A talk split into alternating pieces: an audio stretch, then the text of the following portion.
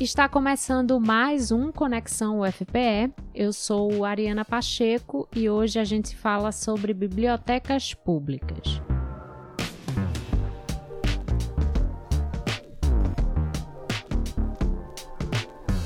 Segundo o levantamento do Sistema Nacional de Bibliotecas Públicas da Secretaria Especial de Cultura, entre 2015 e 2020, o Brasil perdeu quase 800 bibliotecas públicas.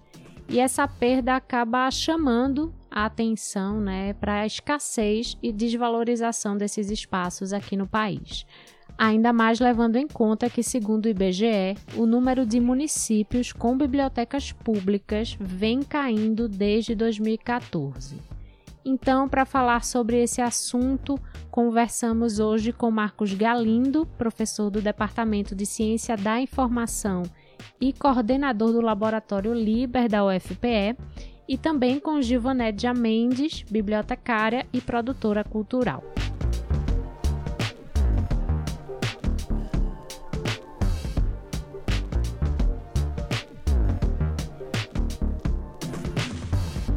Marcos, apesar do nosso gancho aqui do programa ser o fechamento, né, dessas quase 800 bibliotecas públicas aqui no Brasil, eu queria começar conceitualizando um pouco esse espaço, né? O que, que é uma biblioteca pública? O que é que a caracteriza?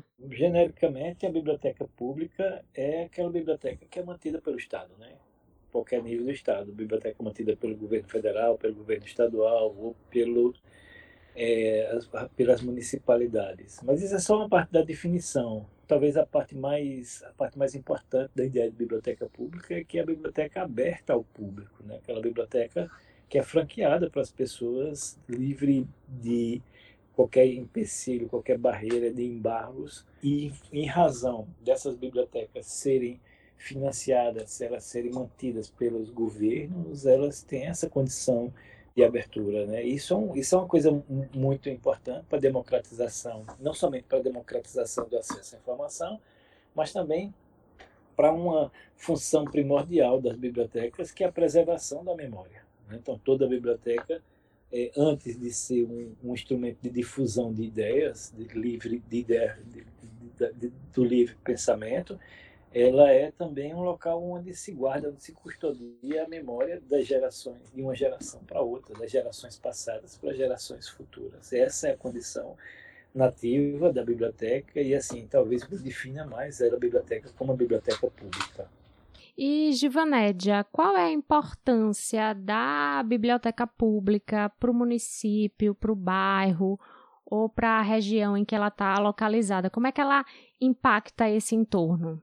Então, antes de responder a tua pergunta, eu queria complementar a fala do professor Marcos Galindo, dizendo que, como ele mesmo trouxe, esse conceito mais genérico de biblioteca pública, né, enquanto espaço mantido pelo Estado brasileiro, né, falando da realidade do Brasil, é, nos diversos níveis, né, federal, estadual, municipal, ela também né, deve ser entendida como um espaço é, onde as pessoas podem criar, imaginar, construir, escrever, ler, refletir, produzir conhecimento novo, é, ter acesso a essa memória trazida pelo professor, né, pela bagagem aí deixadas pelas gerações anteriores à nossa, e é, é um espaço, é, como a gente diz atualmente, os conceitos mais mais atual, um espaço de construção das pessoas, tá? das pessoas com as pessoas e para as pessoas. Então são espaços de vivência.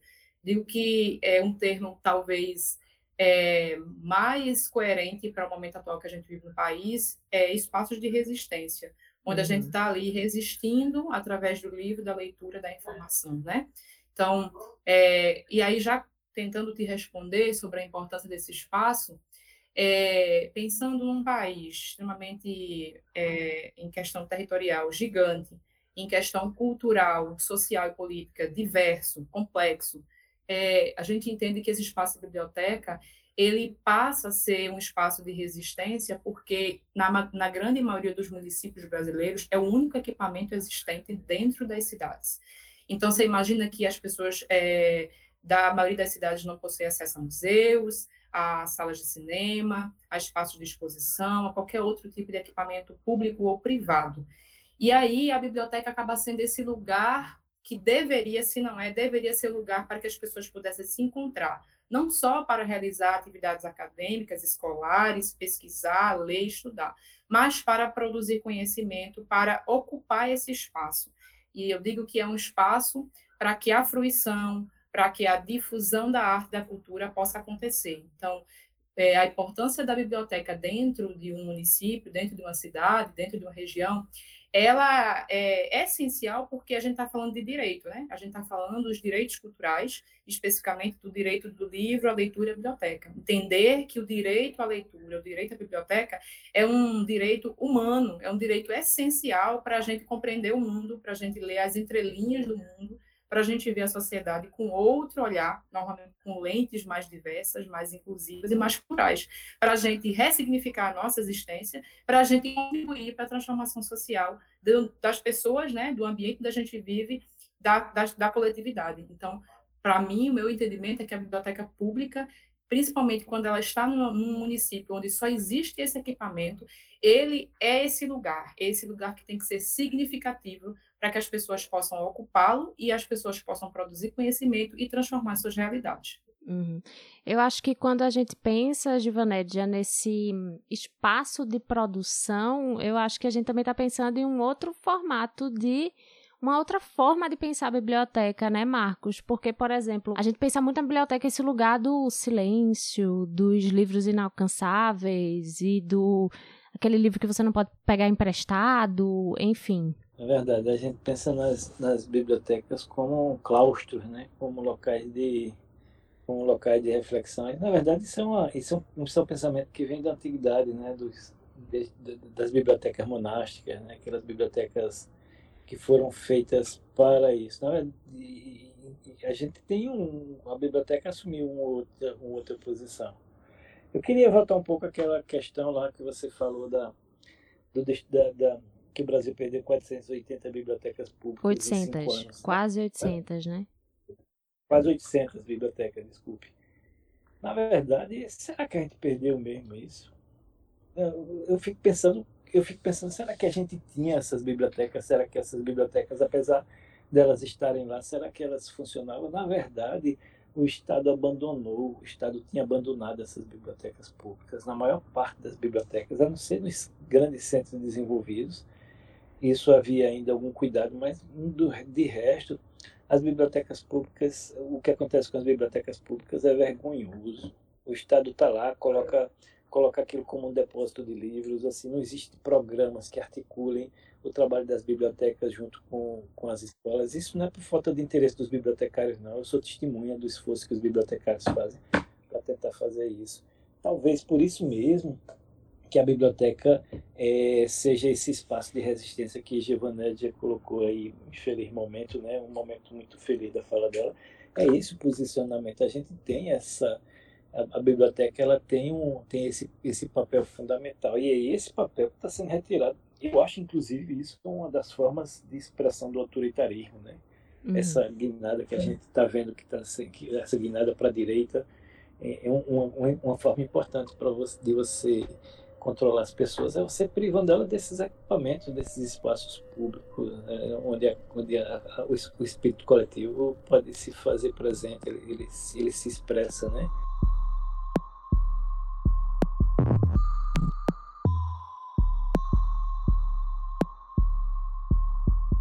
Já que a gente entrou logo nesse assunto sobre o fechamento, né, é, dessas 800, quase 800 bibliotecas aqui no Brasil, Givonédia, eu quero continuar um pouquinho nesse assunto, né, trazendo a informação de que o atual Plano Nacional de Cultura, né, válido até 2024, tem como uma das metas garantir a manutenção e implementação de bibliotecas públicas no país. Só que como a gente está vendo, né, o gancho dessa nossa conversa é justamente o fechamento dessas bibliotecas públicas de quase 800, eu fico me perguntando, o que é está dando errado aí nesse Plano Nacional de Cultura?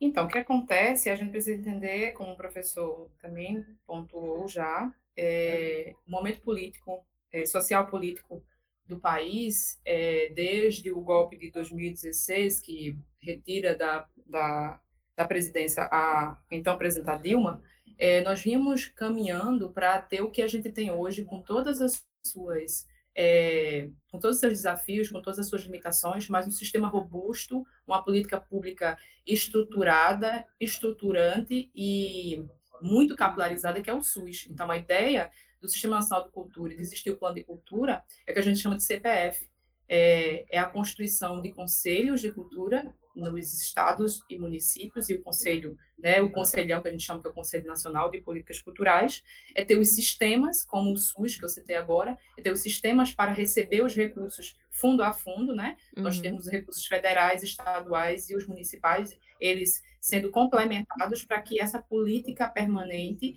voltada para a manutenção dos equipamentos culturais, e aí se inclui as bibliotecas públicas, voltada para é, desenvolver políticas públicas, ações culturais, programas e projetos permanentes no campo da arte e da cultura no Brasil afora. Então, quando a gente tem o momento político do rompimento é, do governo, então, do governo Dilma, né, que vem de uma, de uma série histórica de investimento no campo da cultura, nós tínhamos o Ministério da Cultura, a gente não tem hoje o Ministério da Cultura, a gente não tem mais diretrizes. O plano de cultura ele foi paralisado, o plano nacional de cultura ele foi totalmente paralisado é, as metas não vêm sendo monitoradas, é, o trabalho que vem sendo feito para que os estados e municípios construíssem seus planos, que é o que eu falei, o CPF tivesse conselho, plano e fundo, é, era para justamente é, implementar e regulamentar e fazer funcionar o plano, o Sistema Nacional de Cultura, onde o plano de cultura e suas metas seriam executadas. Então, o que não está dando certo é porque a gente teve um desmantelamento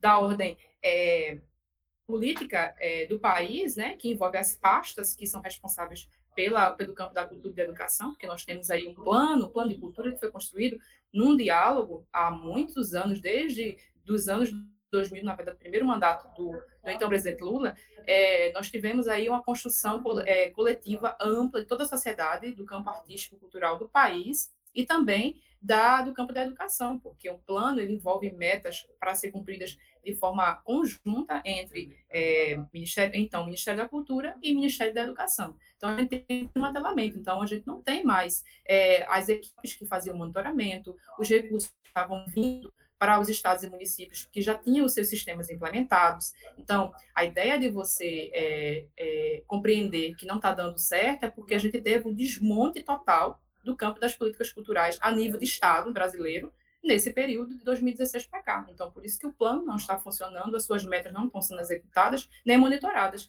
E os estados e municípios que vinham num caminho para aprender a construir suas políticas estruturadoras, que são políticas de 10 anos, a gente não está falando de política de governo, eles pararam esses processos, porque tudo que vinha sendo feito foi desmontado. Então, é preciso entender o contexto político, é, social e econômico do país para compreender por que determinadas políticas tão importantes elas não continuaram porque, inclusive, o próprio governo que aí está não é a favor delas. Então, toda política é uma decisão. Então, a escolha de determinados recortes políticos, pastas, ministérios que são criados, faz parte da escolha política né, e daquilo que o governo, a gestão que foi eleita, entende como importante. Então, as gestões anteriores, eu vivi isso, eu, eu participei da construção do plano estadual do livro leitura de Pernambuco, hoje está em processo de regulamentação, é, uma luta de anos, de décadas, na verdade, de mais de 10 anos. Uhum. Então, você entende que a cultura, o livro, a leitura a biblioteca são essenciais. Quando você toma essa decisão, a política acontece. Então, é por isso que eu digo, a política é decisão. É decisão e é, ao mesmo tempo, luta de interesses. Então, a gente tem agentes dentro do poder público que vão ser a favor, outros que não vão dar a mínima importância, porque, como a gente né, entende agora de forma mais ampliada, é, o direito à leitura é um direito, um direito muito caro, porque quando a gente coloca o povo, dá a oportunidade do povo pensar, ler, escrever, inclusive a gente modifica esse cenário, né, político, é, e os donos do poder, eles sentem, né, quando o povo começa a ficar cada vez mais instruído e começa a ficar cada vez mais crítico em relação à visão que está ali ao seu, ao seu alcance, né, à sua vida. Então, uhum. eu acho uhum. que é, é bem por aí. Eu só acho que que tem uma coisa que é importante nessa discussão, que é lembrar que a tecnologia é um, é um aliado, né? A gente, a, a gente tem, a, tem a tendência de, de ver a tecnologia como concorrente da biblioteca, né? E a gente uhum. percebe, perde a perspectiva de mudança, perspectiva evolutiva, que faz com que a tecnologia, dentro desse universo do conhecimento da memória, ela evolua no sentido de dar de construir instrumentos cada vez mais é, ampliadores do acesso à informação, democratização da informação e também da quantidade, né, um, um avanço na quantidade, no, no, na quantidade dos conteúdos disponíveis. Então, quando a gente pensa assim, as bibliotecas, o desaparecimento da biblioteca de Pérgamo de Alexandria, a gente fica pensando assim com certo saudosismo e achando que aquilo foi uma coisa terrível para a humanidade. É verdade, teve, teve uma perda enorme do, do conhecimento mas aquela biblioteca ela só conseguia atender a própria comunidade ali, aquela, aquela, aquela, aquela, aquele, aquele, aquele público que estava imediatamente no seu entorno. Quando o livro vem, no final da Idade Média, no começo da modernidade, o livro vem, a imprensa vem, ela, ela vem, a tecnologia vem com, com uma força enorme, né? ela, ela promoveu a alfabetização, ela promoveu a difusão do conhecimento numa escala que nunca tinha sido é, nunca tinha sido experimentada antes, mas ela criou um modelo de biblioteca que a gente também conhecia. E é isso, essa crise desse modelo, dessa biblioteca, que a gente está enxergando agora. Na verdade, a hum. tecnologia está propondo agora uma, uma forma diferente de biblioteca. Uhum. Ela está propondo uma biblioteca que é milhares de vezes, milhões de vezes mais potente, mais eficiente e produtiva na tarefa de levar informação para camadas populares que nunca tiveram acesso a isso. Né? Então, veja, eu, a minha, a minha, a minha secretária, a pessoa que trabalha comigo em casa, não sabe ler, mas ela consegue pegar o celular e escutar um podcast. Eu passo um podcast, ela, ela escuta, escuta o podcast, ela consegue se comunicar com os parentes dela, inclusive parentes que estão muito distantes, com recursos de WhatsApp e outros, em outros recursos. É na verdade, a tecnologia ampliou muito a capacidade de, de, informação, mas isso implica a gente entender que os processos de leitura, de apreensão do conhecimento, de abstração e de, de difusão, eles também mudaram. Eu conversava agora há pouco com uma, com uma colega minha aqui e assim disse a gente, nós do nosso tempo temos uma terrível missão, né, de decidir que lado a gente vai estar se somos vamos ficar os últimos conservadores ou, ou se vamos ser os primeiros arautos desse conhecimento dessa forma nova de biblioteca, né? Eu escolhi meu lado, né? Eu escolhi, eu acho que eu eu, eu sem perder a, a perspectiva, a importância, sem deixar de entender a importância dessa biblioteca tradicional da gente, eu acho que ela tem que ser mantida. Eu me considero um arauto dessa modernidade, dessa tecnologia, e assim espero com muita com muito otimismo esse mundo novo que vai vir para para o conhecimento, né? E eu acho que cada vez mais essas, essas bibliotecas, essas 800 bibliotecas que a gente perdeu, é só o começo, elas vão, vão se perder muito mais. E eu fico triste com isso, naturalmente. Mas eu entendo que não existe um Ctrl Z para isso, não dá para a gente voltar atrás para isso. Não, isso é um processo que está acontecendo no mundo inteiro. A gente vai lutar muito para isso, mas eu acho que tão importante quanto lutar para a permanência das bibliotecas é a gente pesquisar e tentar entender como é que vão ser as novas bibliotecas nesse novo mundo, né? E tentar passar isso para os alunos da gente. Essa é a posição da gente aqui na universidade. Então, a gente está com um pé numa canoa e, no, e outro noutra, né? E assim, tentando se equilibrar nesse, nesse jogo aí. É. é isso. Aproveitando que você falou sobre tecnologia, Marcos, é, os livros digitais, né, eles vêm sendo cada vez mais consumidos, né? É, de alguma forma, eles podem representar ou representam algum tipo de. Se você poderia dizer assim, né, pelo tom da nossa conversa até agora, mas talvez um tipo de perigo para a existência de bibliotecas, falando não só das públicas, mas de bibliotecas de uma maneira geral, bibliotecas comunitárias, bibliotecas escolares, enfim. O que, que você acha? Eu acho que sim, eu acho que, esse, que os livros digitais eles vão destruir um tipo de biblioteca, né? eles vão acabar com um tipo de biblioteca mesmo, mas assim, isso não quer dizer que vai acabar o mundo do conhecimento, não. Eles, em, em algum momento, esses livros vão chegar, eles, eles vão estar acessando, as pessoas vão estar acessando isso. Não. Aliás, nós já estamos fazendo isso na internet, né? Toda vez que a gente vai no Wikipedia, toda vez que a gente vai no, no Facebook, em outros locais, onde tem conteúdos que você consegue aprender alguma coisa e mudar a sua mudar seu status de conhecimento, ou você está você tá acessando um livro, né? Você tá, você, a gente, esse, esse processo de conhecimento está se dando de forma renovada. A gente não está entendendo o que está acontecendo. E assim, sem dúvida, é, as bibliotecas vão, algum um, um tipo de biblioteca vai desaparecer, sim. Né? E eu acho que a gente não pode esconder, não pode tapar é, o sol com a peneira e dizer, não, isso não vai acontecer. Lógico que vai acontecer. Uhum. Vai acontecer, inclusive vai acontecer mais rápido do que a gente imagina. E o papel da gente qual é? Ficar negando isso ou o papel da gente é entender o que está acontecendo e, e, e, ser agente da mudança? Eu acho que é um, o papel da universidade é ser agente dessa mudança. Eu acho que o um papel importante da gente é, é participar desse, dessa, dessa, dessa, dessa transformação e dizer assim, eu não estou querendo dizer que a gente tem que apoiar tudo é, é, é, de uma forma é, é radical e dizer que assim, a gente aceita tudo e qualquer coisa, não é isso não. O que eu estou dizendo é que é um processo inexorável, ele vai acontecer e que a gente precisa se preparar para ele. E não é responsável da nossa parte não entender isso ou fazer que não está vendo. Né? A gente tem que entender esse processo. Por isso que a gente criou um laboratório de tecnologia do conhecimento aqui na universidade foi para ser observador, para monitorar e assim, e para propor coisas novas, né? Para propor coisas novas para que a gente possa preservar o que é mais importante na biblioteca. Veja, no meu entendimento, o que é mais importante ser preservado não é a biblioteca de pedra e cal. O mais importante para ser preservado é a função social da biblioteca. Essa uhum. função da biblioteca que permite o acesso à leitura, que viabiliza o crescimento das pessoas, o desenvolvimento intelectual das pessoas é aquela biblioteca que abre de forma inteligente as possibilidades das pessoas e a entrada delas no novo tempo. Então, eu acho que isso isso tem que ser entendido, isso tem que ser compreendido. Eu vou ficar muito triste porque eu, eu gosto de livro, eu gosto de eu gosto do cheiro do livro, eu gosto do tato do livro, né? Mas assim, eu entendo que isso é parte de um saudosismo meu que vai terminar se diluindo no tempo, sabe? E uhum. assim, essa é a minha opinião pessoal. Eu, sei, eu respeito quem tem uma opinião diferente. Mas, assim, a, nós não vamos ficar parados vendo o que está acontecendo sem tentar entender.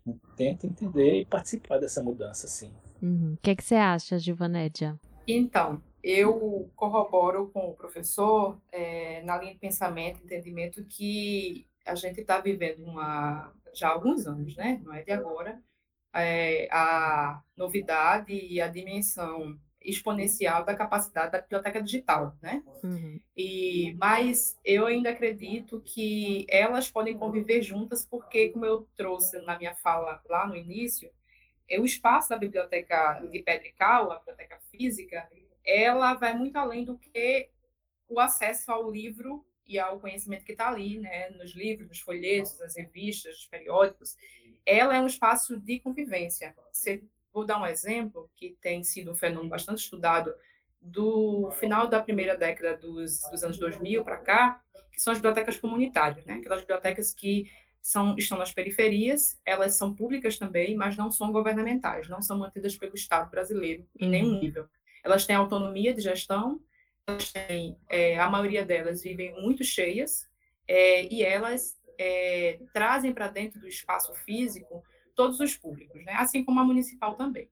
Mas a diferença é que é um espaço é, que a Biblioteca Pública Municipal, ao meu ver, é, ao longo de todas essas décadas de existência, desde a criação da primeira biblioteca pública no Brasil, né, a da Bahia, 1811, 1811, é, elas têm um espaço do afeto, tem o espaço do olhar, tem o espaço do acolhimento.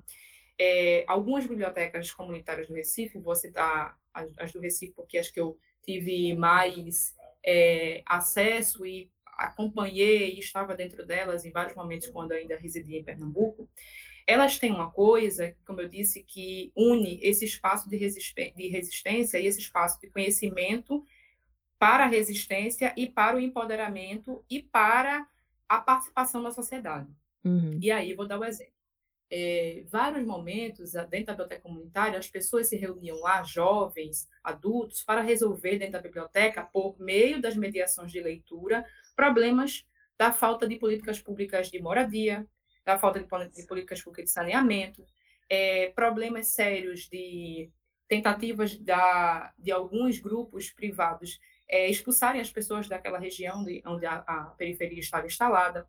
Então, são diversas lutas que elas é, os moradores, a população, traziam e trazem para dentro da biblioteca é, para ali ser discutido, ser espaço de discussão, de construção de alternativas, de luta, de fortalecimento de lutas. Então, ela deixa de ser apenas o espaço do estudo, da contemplação, do acesso ao conhecimento, da fruição da arte e cultura, para ser esse espaço de construção da cidadania, é, de pertencimento e defesa é, da sua identidade, da sua história, do lugar que você vive. E essa biblioteca passa a ser um ponto, como se fosse um QG, uma força, uma fortaleza dentro daquela comunidade.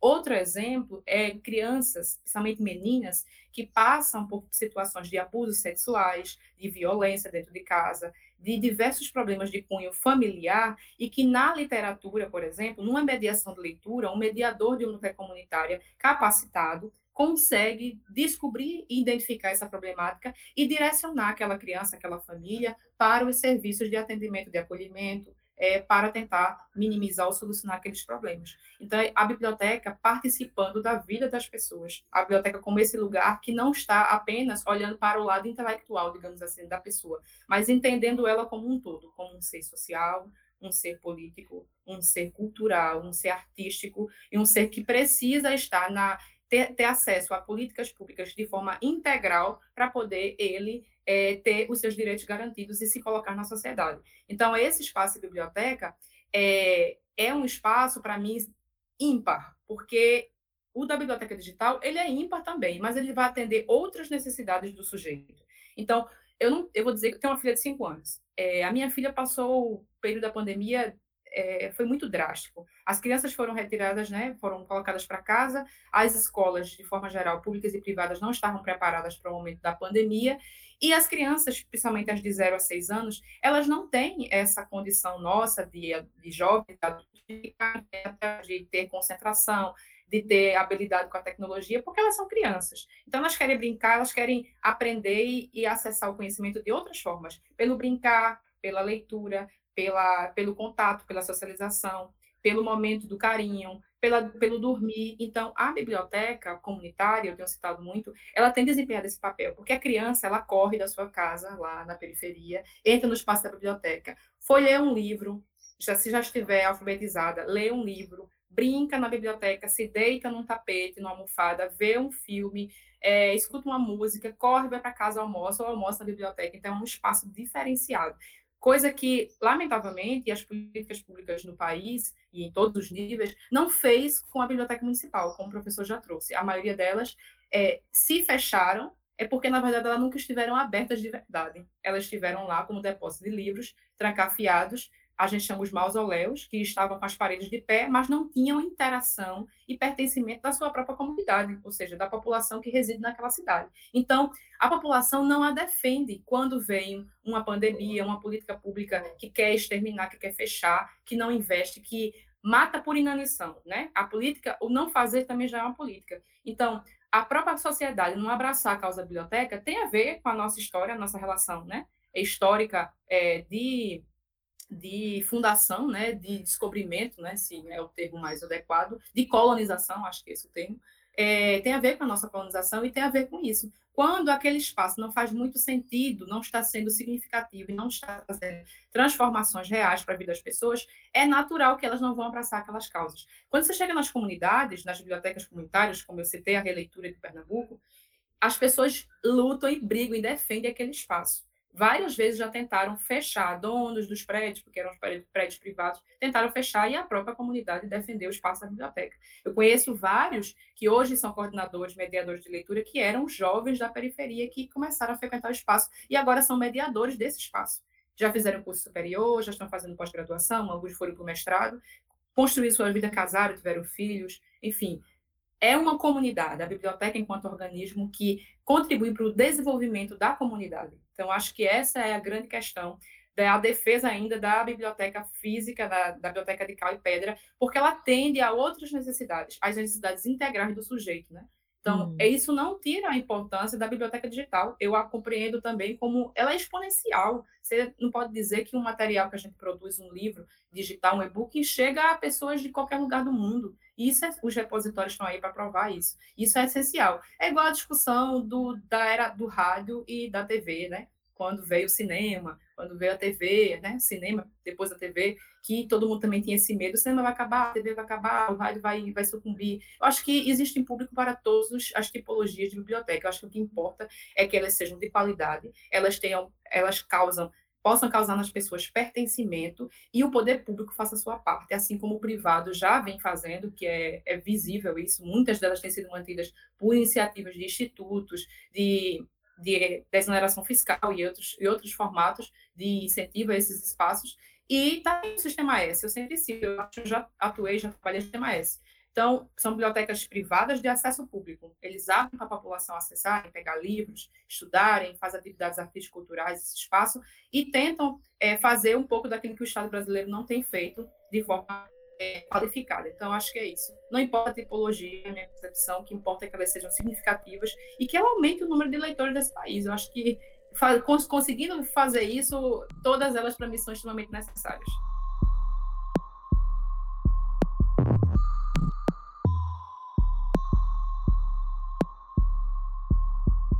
falando um pouquinho sobre a relação entre bibliotecas públicas e o acesso à leitura. Como é que espaços como esse é, são importantes para que as pessoas comecem a construir uma relação com o livro? Porque eu fico muito me perguntando assim, por exemplo, se a gente fala em livro digital, né? O primeiro contato que a gente tem com o livro, eu acho, é sempre esse contato físico, né? Você pegar nele, você ver, você folhear. Será que se não existir esse primeiro interesse nesse objeto físico, será que existirá um interesse nesse objeto virtual, sabe? De ir em busca de um livro digital, por exemplo? Talvez o professor Galindo tenha mais expertise para falar, hein? afinal, já há vários anos eu já tive a oportunidade de conhecer o Liber, fazer estágio no Liber, mas, é, do meu ponto de vista, é, vai muito das necessidades do público. Né? A gente tem hoje uma juventude que é extremamente tecnológica, é o pessoal que não larga do celular, então eles querem tudo num único lugar. É, agora, eu, por exemplo, da minha geração, eu já tenho uma certa dificuldade de fazer leituras longas num, num formato digital, por exemplo. Para mim, ele serve para eu ler um artigo, ler uma notícia, ler textos curtos, mas quando eu me refiro à leitura literária, por exemplo, que é uma leitura para você fazer com debruce, para você fazer com desejo, com vontade, de uma forma mais é, despretensiosa, ela não tem a necessidade de dar respostas para você, você lê porque sente prazer, porque a, a, ficção, a prosa, a poesia lhe chama atenção, tem alguma coisa que, que lhe atrai, que você gosta, então é muito de desejo, de, de vontade. Então, a literatura, a, o tipo de, de material literário, eu já entendo como o material físico, ele já é, atrai mais no formato papel. Eu, por exemplo, da minha geração, eu vejo mais a pessoa da década de 80 ainda acessando muito a literatura brasileira, estrangeira, de forma é, impressa. É, e alegam sempre isso, porque chega uma hora que dá um, um cansaço é, visual, é, mental mesmo, tem a coisa de querer o livro para colocar debaixo do braço, o livro como parte do corpo, né, um objeto, assim, uhum. quase seu companheiro, tem gente até que dá nome ao, ao livro, né, tem um apelido carinhoso seu livro, porque leva ele para praia, coloca ele no bolso, é, bota dentro da bolsa, enfim, enfim é uma relação muito é, muito individual, muito singular, sabe? De pessoa para pessoa. Mas, de forma geral, eu posso dizer que depende muito do público, eh, depende muito das opções que ele teve. Eu digo que a minha geração, ela sim, começou com o acesso ao livro impresso. E aí depois foi conhecendo o livro digital. Então, eu, por exemplo, se eu tirar pela minha experiência, eu sou uma pessoa que consumo mais livro em papel. Mas, do ponto de vista acadêmico, científico, da pesquisa, quando eu estou me referindo a minhas pesquisas, a estudos, a leitura de notícias, a coisas de utilidade pública, logicamente o universo digital ele é mais prático, mais rápido. Eu gosto de ouvir podcast, por exemplo, então também é um formato de biblioteca que me chama atenção, né? É, que você aprende, você vê debates, por exemplo, as lives.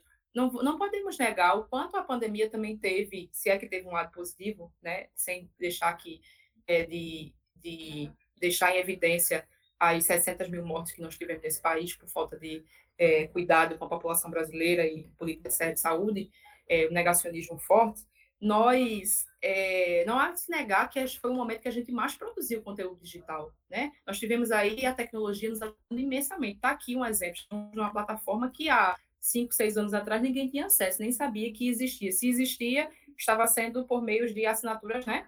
Em é, formato pago. Então, a própria, as próprias plataformas que foram oferecidas por diversas empresas privadas, elas é, nos ajudaram demais para a gente poder continuar o nosso trabalho, oferecer aulas, a quantidade de live de profissionais da biblioteconomia que eu pude conhecer, professores de várias universidades que eu não conhecia porque não tinha condições, seja do ponto de vista financeiro ou mesmo tempo, de me deslocar até um outro estado para participar do evento. Hoje a gente pode participar de. Tá, e a gente acabou de sair de um CBBD, o congresso, o maior congresso brasileiro de biblioteconomia e documentação, que historicamente sempre foi presencial, foi o primeiro ano que ele aconteceu de forma remota. É importante presencial? É, porque, como eu disse, tem a questão da troca, da socialização, do afeto, de encontrar as pessoas, as pessoas irem para outros estados, conhecer esses estados, fazer turismo e etc. Mas, do ponto de vista também da produção de conhecimento e do alcance e também do registro da memória, é inegável que você ter as palestras todas gravadas, você ter para você assistir depois, você ter pessoas que em outro momento você não acessaria essas pessoas, você ter é, até o preço do, das, do ingresso, né, da inscrição para o evento cair drasticamente, porque já se trata de você ter um deslocamento, para você ter passagem, hospedagem, alimentação, você está ali, de onde você estiver, você participar daquele evento. Então, é inegável a importância da tecnologia e disso a favor né, do acesso a esse conhecimento qualificado, da pesquisa, da interação das pessoas. Então, eu sou uma pessoa que gosto muito do, do livro impresso, mas respeito todas aquelas que, para mim, como eu disse, o que importa é que a pessoa esteja lendo, esteja acessando, esteja construindo conhecimento, esteja é, abrindo as possibilidades, as portas da sua, do seu intelecto para sempre para o novo, sempre para questionar e para ver esse mundo de uma forma cada vez mais plural, inclusiva e diversa. Se qualquer formato estiver cumprindo esse papel, para mim eu sou uma das entusiastas de dizer continuem, que venha mais livros digitais, bibliotecas digitais, bibliotecas físicas, qualquer formato. O que importa uhum. para mim, na minha concepção, é o significado de tudo isso para as pessoas.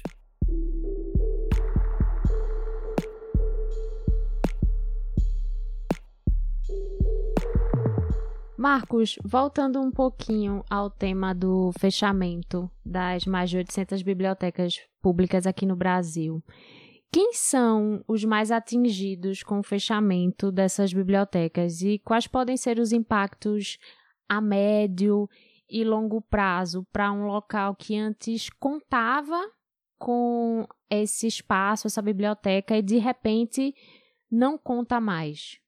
Eu acho que isso é uma grande tragédia, é um acidente que a gente ainda não consegue contabilizar os mortos e feridos, né? Mas eu acho que no final das contas é, a gente vai vai ter um, um, é um é um momento de, de ruptura, né? Um momento difícil. No Brasil a gente não tem estatísticas sobre isso para dizer exatamente quem é. A gente não sabe nem quem é que frequentava as bibliotecas, quanto eram, onde é que eles estavam. Mas o que a gente pode dizer é que que talvez minimize um pouco esse quadro é que programas importantes de governo que deveriam estar associados à biblioteca. Eu me refiro, por exemplo, aos, aos programas que, que existiam no passado, onde as escolas eram obrigadas a levar seus alunos para as, para as bibliotecas. Esses, esses programas desapareceram quase todos, né?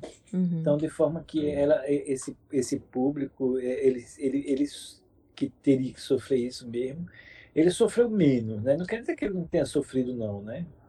Uhum. Mas esse é um, esse é um, esse é um, esse é um momento difícil. Na verdade, eu acho que que perde todo mundo, né? Se, se a gente, quando a gente a gente perde a biblioteca, a gente perde a gente perde um espaço de reflexão, a gente perde um espaço de mediação.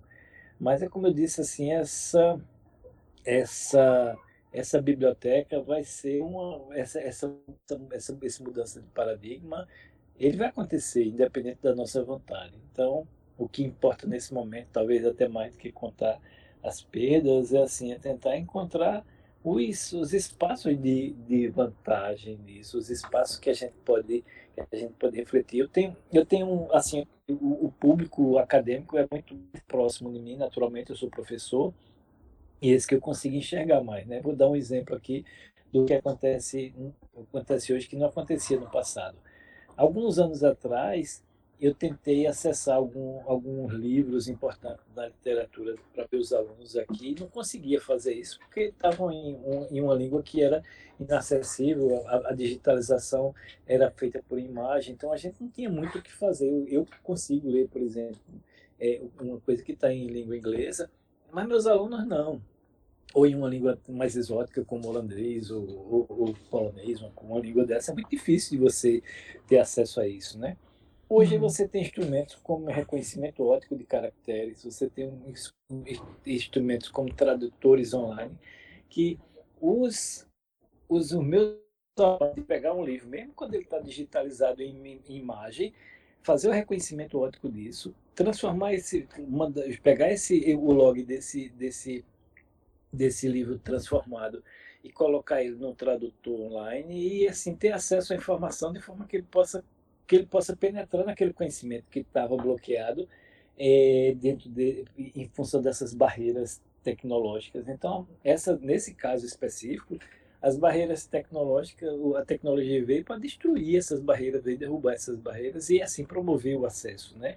Por outro lado, a gente vê também que existe um processo de alienação, uhum. um processo que que a biblioteca naturalmente ela trazia assim uma, você tem um, valores da erudição que eles estão se perdendo, né, hoje dentro desse processo. Eu tenho uma esperança que isso modifique mais adiante, né, que a gente possa conseguir erudição dentro desse mundo tecnológico com outros instrumentos. Assim, eu não consigo enxergar muito ainda quais são eles, não, mas eu acho que vão, que vão ser possíveis, né?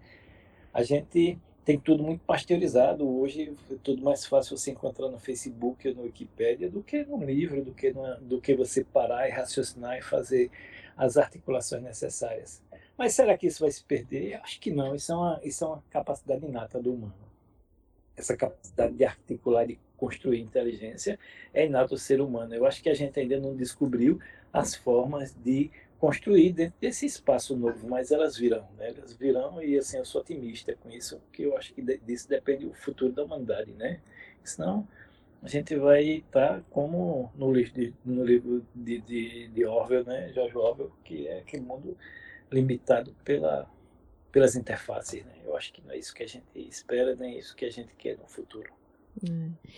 Givanédia, e hoje, quais são os principais desafios a serem superados pelas bibliotecas públicas para que elas continuem existindo e resistindo?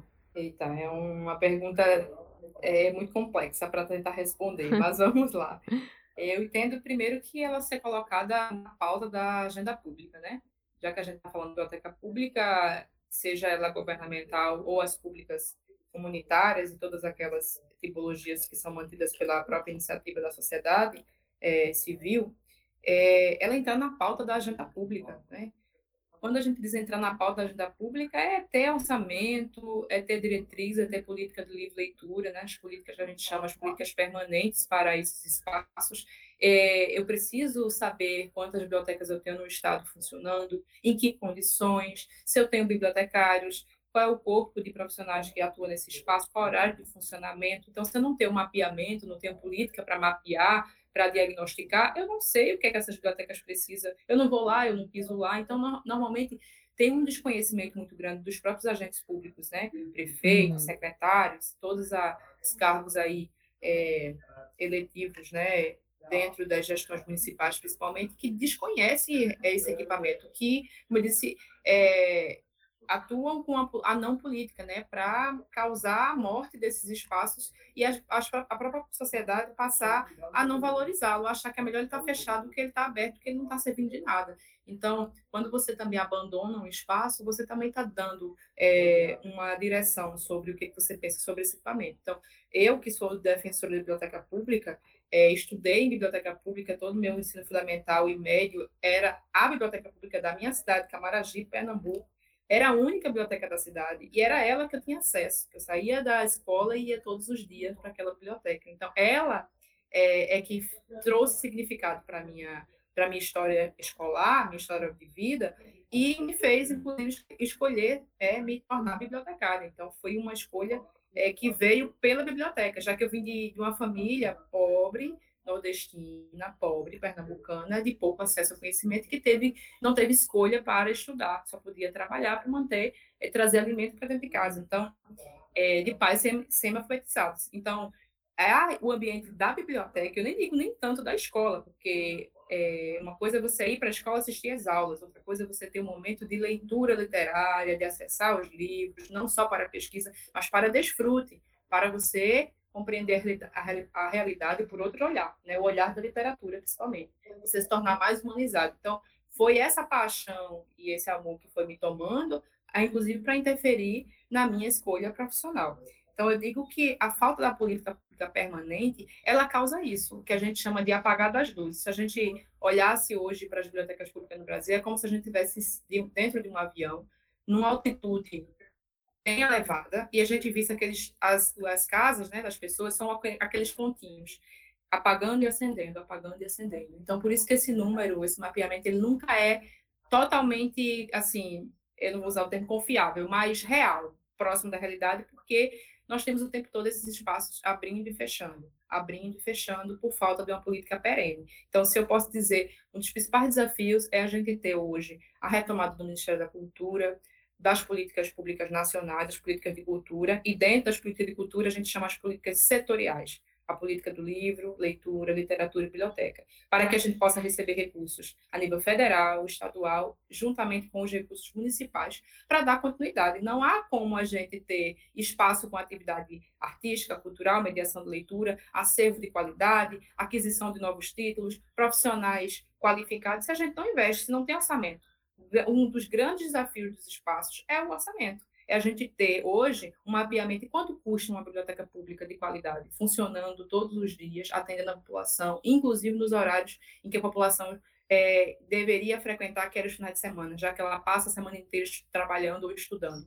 Então, esse, para mim, é um dos pontos, do, é, do ponto de vista é, da, da, da, responsabilidade do poder público, que é a, o retorno da, da, das políticas públicas a nível nacional, para que os estados e municípios também possam ser pressionados, eu vou usar essa palavra, porque é, a gente não tem política pública nesse país se a gente não tiver movimentos sociais, é, ativismo, trabalho coletivo, pressão da sociedade, né? A gente não pode esperar que as coisas vão chegar sempre com benefícios. Na verdade, tudo é construção política, tudo é luta por direitos.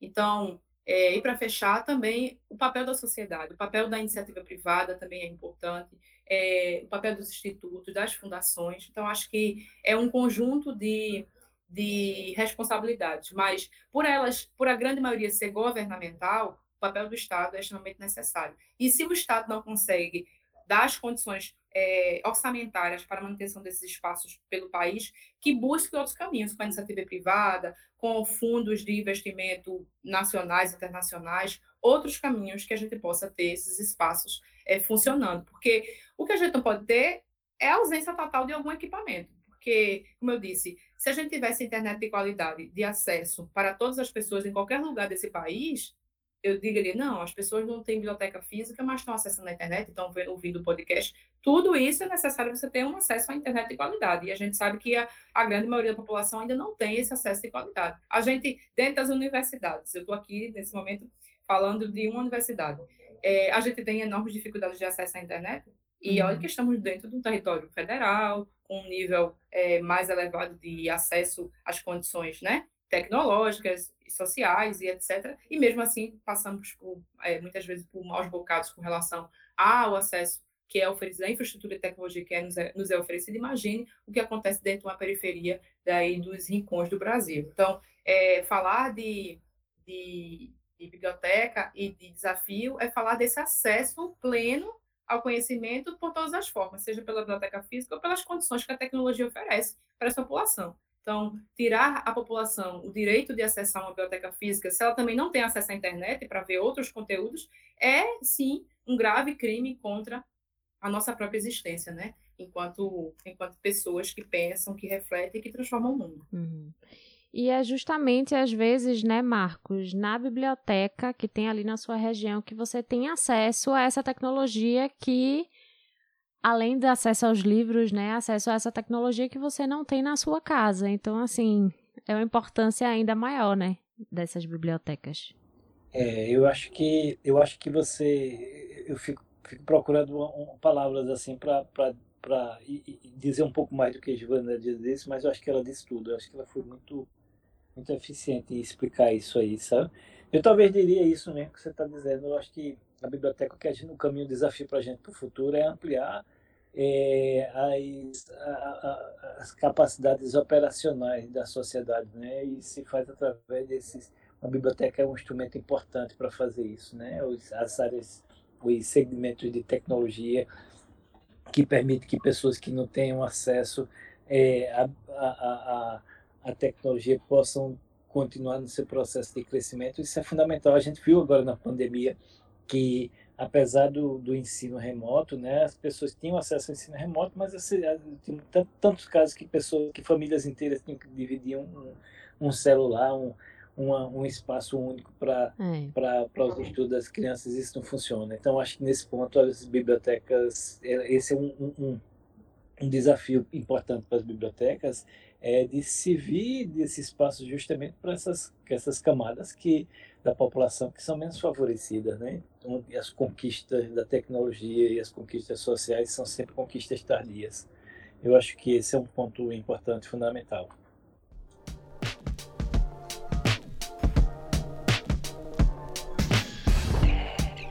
Marcos e Gilvanédia, muito obrigada pela participação de vocês aqui no Conexão UFPE. Espero que a gente volte a conversar é, em um outro momento, acho que com dados mais é, felizes né, com relação a bibliotecas públicas aqui no Brasil.